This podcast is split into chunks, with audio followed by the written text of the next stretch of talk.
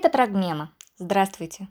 Сегодня мы представляем лекцию режиссера анимационных фильмов, ведущего режиссера студии анимационного кино «Мельница», лауреата многочисленных международных премий, члена Национальной французской академии кинематографических искусств, члена Американской академии кинематографических искусств «Оскар» Константина Эдуардовича Бронзита о современной авторской анимации даже если вы в теме, а, я не исключаю, что у большинства, ну, у среднестатистических людей вообще это поголовно, я так думаю, а у большинства даже из вас, возможно, есть такой в корне неверный а, штамп, такой клише, в представлении в каком? А, что вот есть авторское кино, еще такой страшный термин «артхаус» знаете, да, авторской ноты. И вот такая фестивальная фигня там для призов, там тыры-пыры, да, не для публики, а вот для себя и для, так сказать, вот, вот для наград. Э, это артхаус и, и вообще авторское кино. А есть вот мейнстрим, коммерческое кино.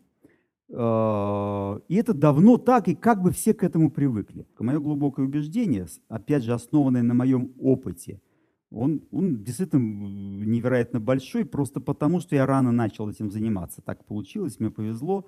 Э, практически вот с детского возраста в, в кино окунулся, в мультипликацию в том числе. Так вот, мое глубокое убеждение, что любое кино – это авторский продукт. Вот на 99%, а если, если даже не на 100%. А, вроде, э, вот, да, вы киваете, очевидная вещь, но давайте все-таки немножко я, я поясню, почему это так, э, приведу какие-то примеры. Ну, потому что действительно любое произведение искусства имеет автора. Все равно кто-то что-то генерит. Композитор музыку, понятно, там писатель пишет текст, художник рисует картину. В кино все-таки тут почему это ставится под сомнение иногда, да, или там э, не так все понимают? Ну, потому что первое – что отличает кино от других видов искусства, это, конечно, то, что кино, как анимация, так и игровое, э, любое кино, это коллективный труд. Неизбежно. Это почти продукт индустрии, фэктори такой, где все равно идет цеховая работа. Это одна из действительно сложностей и проблем, которые приходится преодолевать любому автору любого вида кино. А, потому что здесь есть осветители, здесь есть операторы, здесь там актеры озвучания, просто актеры, или там здесь художники-мультипликаторы, если это про мультипликацию и так далее. Мы все равно, мы авторы, да, режиссеры, продюсеры, мы все равно в этом смысле вынуждены зависеть от, от того, что там вот, вот человек себе думает, какой он квалификации и так далее. Мы все равно в этой обойме, и ничего с этим не сделать. Но, тем не менее, все равно речь идет об авторстве, потому что есть всегда на любом кинопроекте какой-то лидер. Знаете, это как в оркестре режиссер, о, дирижер. Там может быть там десятки хороших классных первых скрипок, но вот известно, да, что если дирижер немножко там в другом темпе играет, этот же оркестр там сегодня в этом темпе играет, потому что ему так машут, Завтра он с другим дирижером в другом темпе будет играть. А без дирижера вообще может там разладиться все, да? Э, если там не сыгранные музыканты. Вот такая история. То есть все равно есть лидер, генератор идеи в кино, который за собой все это тащит. Он это все придумывает, потому что кино придумывается.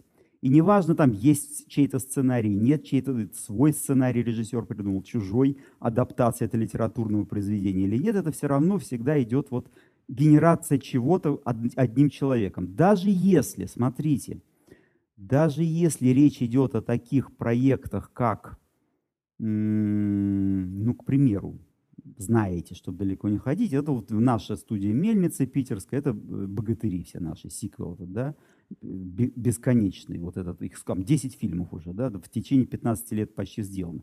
Так или иначе, вы их видели уже, что-то, да, не все целым, ну, ну что-то видели. Поэтому смотрите, при внимательном взгляде, конечно, видно, что фильмы все равно разные. Один такой, там другой там такой, здесь больше музыки, здесь меньше музыки, здесь посмешнее, здесь темп, темп один, здесь темп другой и так далее, и так далее. Смотрите, даже визуально они немножко разные. Хотя, казалось бы, рисует один завод, одни и те же люди. Но из-за того, что и вот, вот это главное, да, из-за того, что все равно на каждом, почти на каждом фильме меняется режиссер, фильм становится разным. Несмотря на то, что не режиссер придумал эту тему, не он это там чаще всего, да, не он там стал толкать это с первого фильма, там, да. Например, первый фильм там я сделал, например, это один фильм – Алеша Попович. Дальше пошли другие режиссеры. Каждый, каждый следующий фильм, естественно, при внимательном просмотре, даже визуально, он очень сильно отличается. Потому что у, у каждого режиссера даже на прокатанном проекте, на обкатанном, казалось бы, проверенном, коммерческом, рассчитанном на широкую аудиторию, да, такой фастфуд, все равно есть свое видение, которое он толкает – вот, вот пытается подтянуть все вот под это видение всех остальных, всю работу всего остального коллектива. Если режиссер, смотрите, например, бывает такое, вот режиссер, ну, совсем берет под козырек, там, нет, нет, я никакого авторства, я вот там, чего мне скажут, то и делаю. Тогда авторство не значит, что у, у фильма нет автора. Тогда авторство переходит к тому, кто руководит режиссером. Как и в Голливуде, чаще, чаще всего это кто? Это, естественно, продюсер. Понятно. Тогда это его авторское видение. Это, хотя он не режиссер по профессии, там, и, и, там, и не кадрует сам ничего, и даже, но из-за того, что он идеолог того, что ему нужно увидеть, и, тол, и тащит даже режиссера за собой, руководит им и, пока, и говорит, что делать, он становится автором проекта.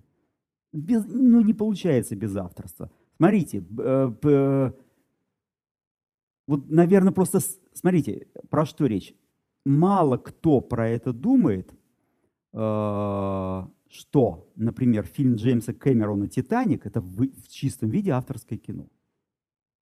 Для кого-то это, может быть, сейчас откровение звучит. Для меня это очевидная вещь. Что такое в данном случае авторское кино?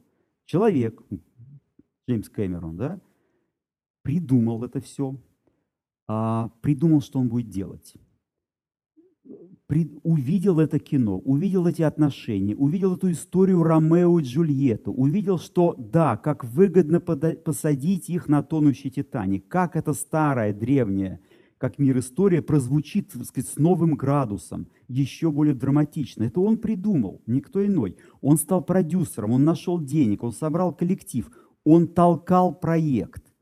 Без его мотора в его заднице ничего, фильма бы не было. Понимаете, вот об... он автор этого фильма. Ничего страшного, вот тут просто простая... Он работает, ну как американец, как голливудский человек, он работает в сегменте коммерческого кино. Естественно, он заточен на, на зарабатывание денег, но это все авторское кино. И «Аватар» авторское кино. Я уже не говорю там про Ридли Скотта, Blade Runner, например, да, «Бегущий по лезвию брита». Вообще в чистом виде авторское кино. И, и, и так про каждый проект. А что, а Гай Ричи не авторское кино, его деньги, там, карты два ствола. Его, это его авторское видение. Простой пример, чем авторское видение, э, чем, сейчас, простой пример, как доказать, технически просто, как доказать, что действительно у каждого фильма есть свой автор. И это всегда авторское кино, независимо там от э, направленности на аудиторию и на деньги. А, а то, что вот берем э, э, сценарий «Титаника», берем сценарий «Аватара» или берем там «Деньги и два ствола» сценарий. Он написан, и неважно, Кэмероном или там Гаем Ричи. Но поменялись сценариями Гай Ричи и Джеймс Кэмерон, мы получили бы разные фильмы. «Титаник» Гая Ричи был бы абсолютно другим. Правда? Причем догадываетесь, каким? Вот там нашинковал бы, да? И это его авторский взгляд. То есть он, он упивается вот этим монтажом всем. Он, ну, вот такой человек, да, он на это заточен. Но это его авторское видение. Он прется от этого, ему это нравится, зрителям тоже это нравится, все, и вперед. Каким был бы «Гарта и деньги с два ствола», не знаю, у Джеймса Кэмерона. Понимаете? Но это, это к чему? Ну, есть такой известный тезис. Отдай э, разным режиссерам один сценарий, мы получим 10 разных фильмов. Это правда. И я свой сценарий, если отдам кому-то, 10 разным режиссерам, потом ужасаться буду 10 раз. Потому что все не так, потому что у каждого режиссера свое видение, понимаете? Это я к чему все так долго? Это к тому, чтобы... Э, вот я все равно с этим сталкиваюсь, даже в каких-то текстах даже, э, ну, в общем, ну, не то чтобы кинокритиков, киноведов, там, конечно, не до такой степени, но в каких-то текстах любителей кино, там на Фейсбуке где-то, в бесконечных этих чатах, э, э, сталкиваюсь с тем, вот с этими репликами, что, ну, понятно, там, авторское кино, что там, не для публики же не, вот в высшей степени знакомая да, постановка вопроса. Вот в этом смысле в высшей степени неграмот... неграмотная постановка вопроса, ровно потому, почему я объяснил. Он не подозревает, что он идет в коммер... коммерческий, э, смотрит коммерческий фильм, и, и не подозревает, что он смотрит все равно авторский фильм. Этот ярлык пора забыть, ребята. Авторский, артхаусный, ну или андеграундный, да? Нет такого, это все устаревшие если вообще когда-то оправданно придуманные понятия, и я бы от них сегодня вот отказывался бы. Любое кино имеет авторство. Смотрите, дальше вот какой интересный, допустим, перейдем сейчас к мультипликации. А, даже во времена Советского Союза. Очень интересная штука. Все вы, э, все вы знаете, что э, мультипликация в Советском Союзе была, в общем, практически заказным прописанным таким э, продуктом э, от государства. Это, вот, вот тут действительно была определенная проблема для режиссеров. Мультипликация была загнана в жесткие рамки исключительно детского контента, как модно сейчас говорить, да, и вот ни шагу влево, ни шагу вправо. Если все-таки режиссер такой побег совершал, то получалось, что там была маркировка, помните это, мультфильмы для взрослых. И действительно, если вы вспомните там «Человек в рамке», например, Хитрука, да, ну действительно, это такая социально такая э, направленная против чиновничества, против бюрократии вещь такая, изящная штучка, человек в рамке. И да, действительно, ребенка это не очень интересно смотреть, и т.д. т.п. И и тогда, да, это пере, переходит в, в, в категорию взрослого кино, и тогда, конечно, автоматически приобретает гораздо более яркие черты авторства. Они просто там выпирают наружу, потому что это его личные какие-то там переживания по поводу бюрократии, ППП. Там. Э, вот. Но ведь ровно та же история происходит э, с Винни-Пухом казалось бы, куда более демократично. Я про нашего Винни-Пуха, Федора Хитрука, конечно. Куда более там, трудно себе представить более широкой аудитории, на которую были бы, был бы нацелен этот фильм. А, все знают, все с детства любят, и дети, и взрослые с удовольствием смотрят. В чистом виде коммерческий продукт. Опять, ничего обидного в этом слове нет. А, коммерчески успешный, потому что его смотрит публика. Всегда, везде и до сих пор.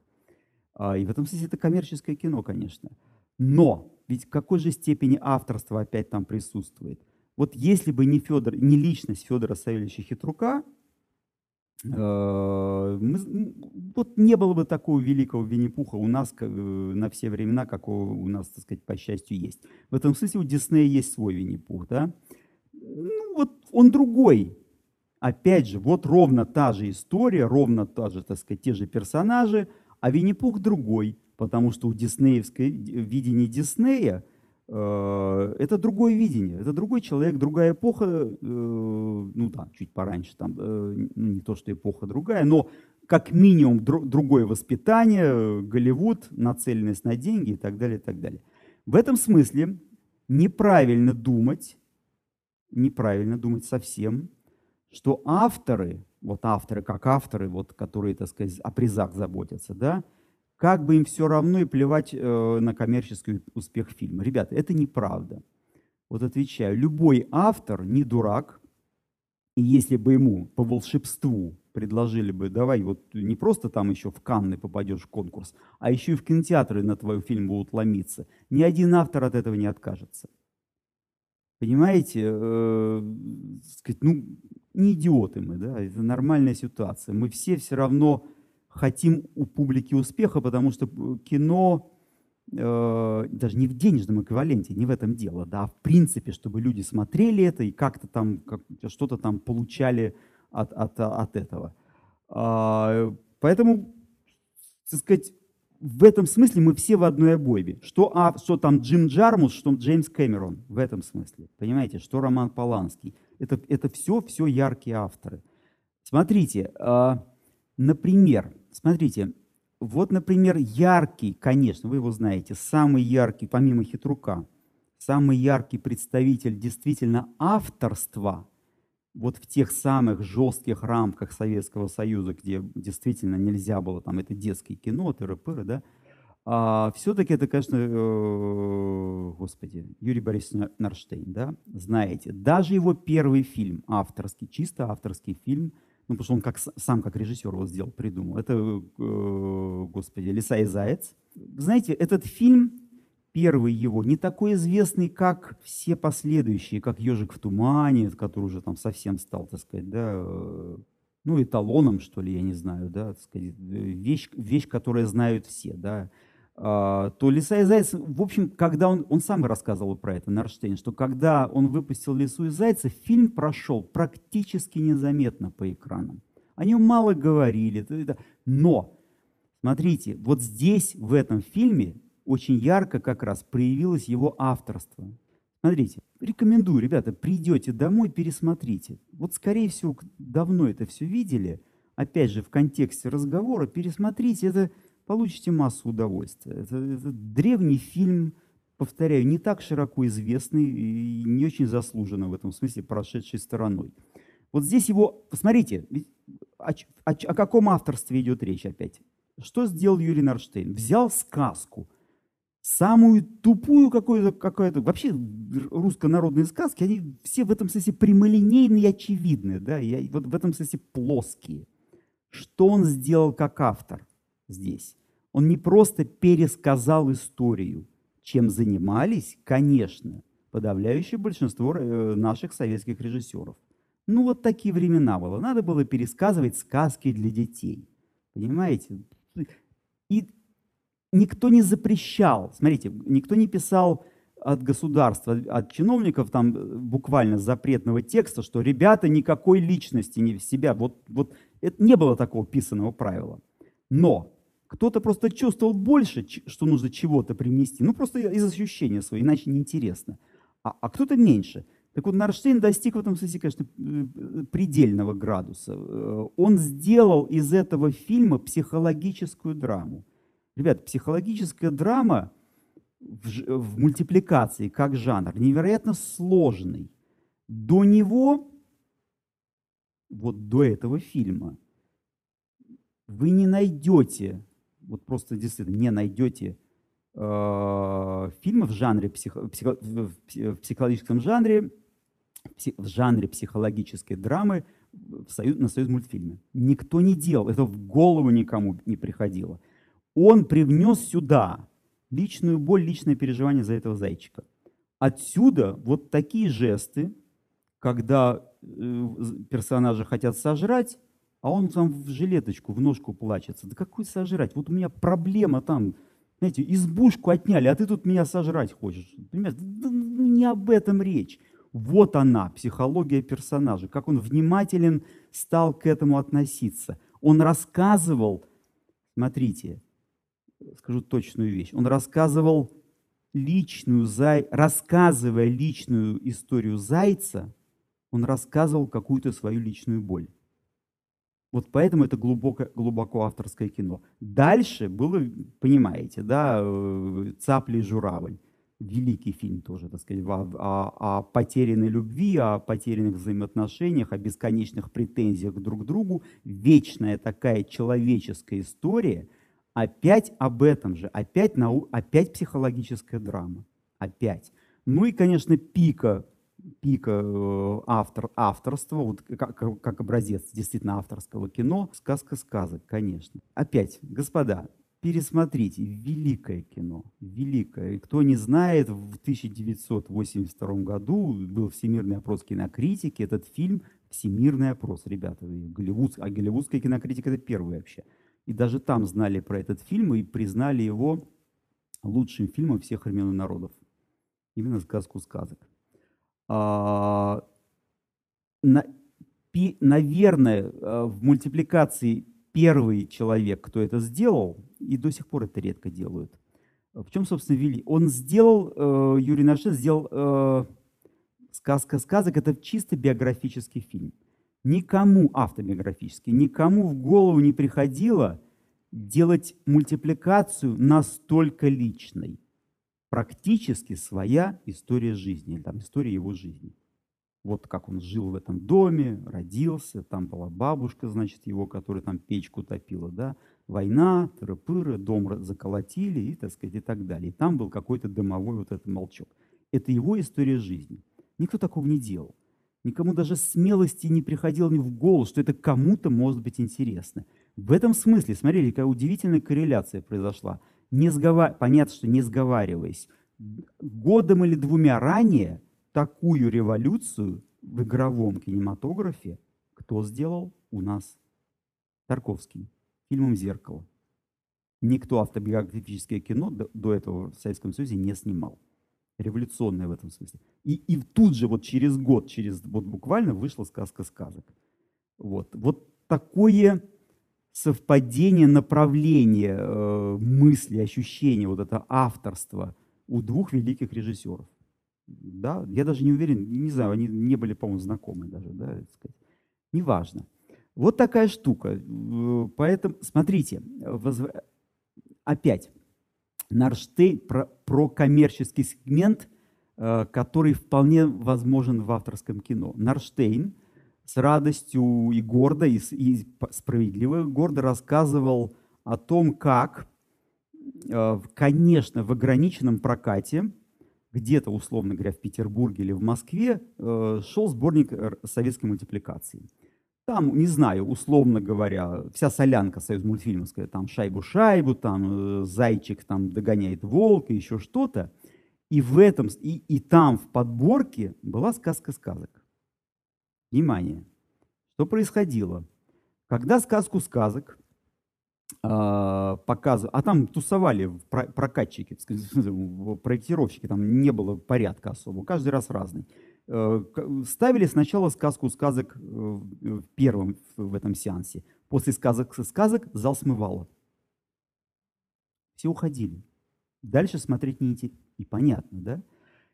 Э, прокатчики, прокатчики, в общем, кинотеатра просекли это и стали сказку сказок ставить в конец.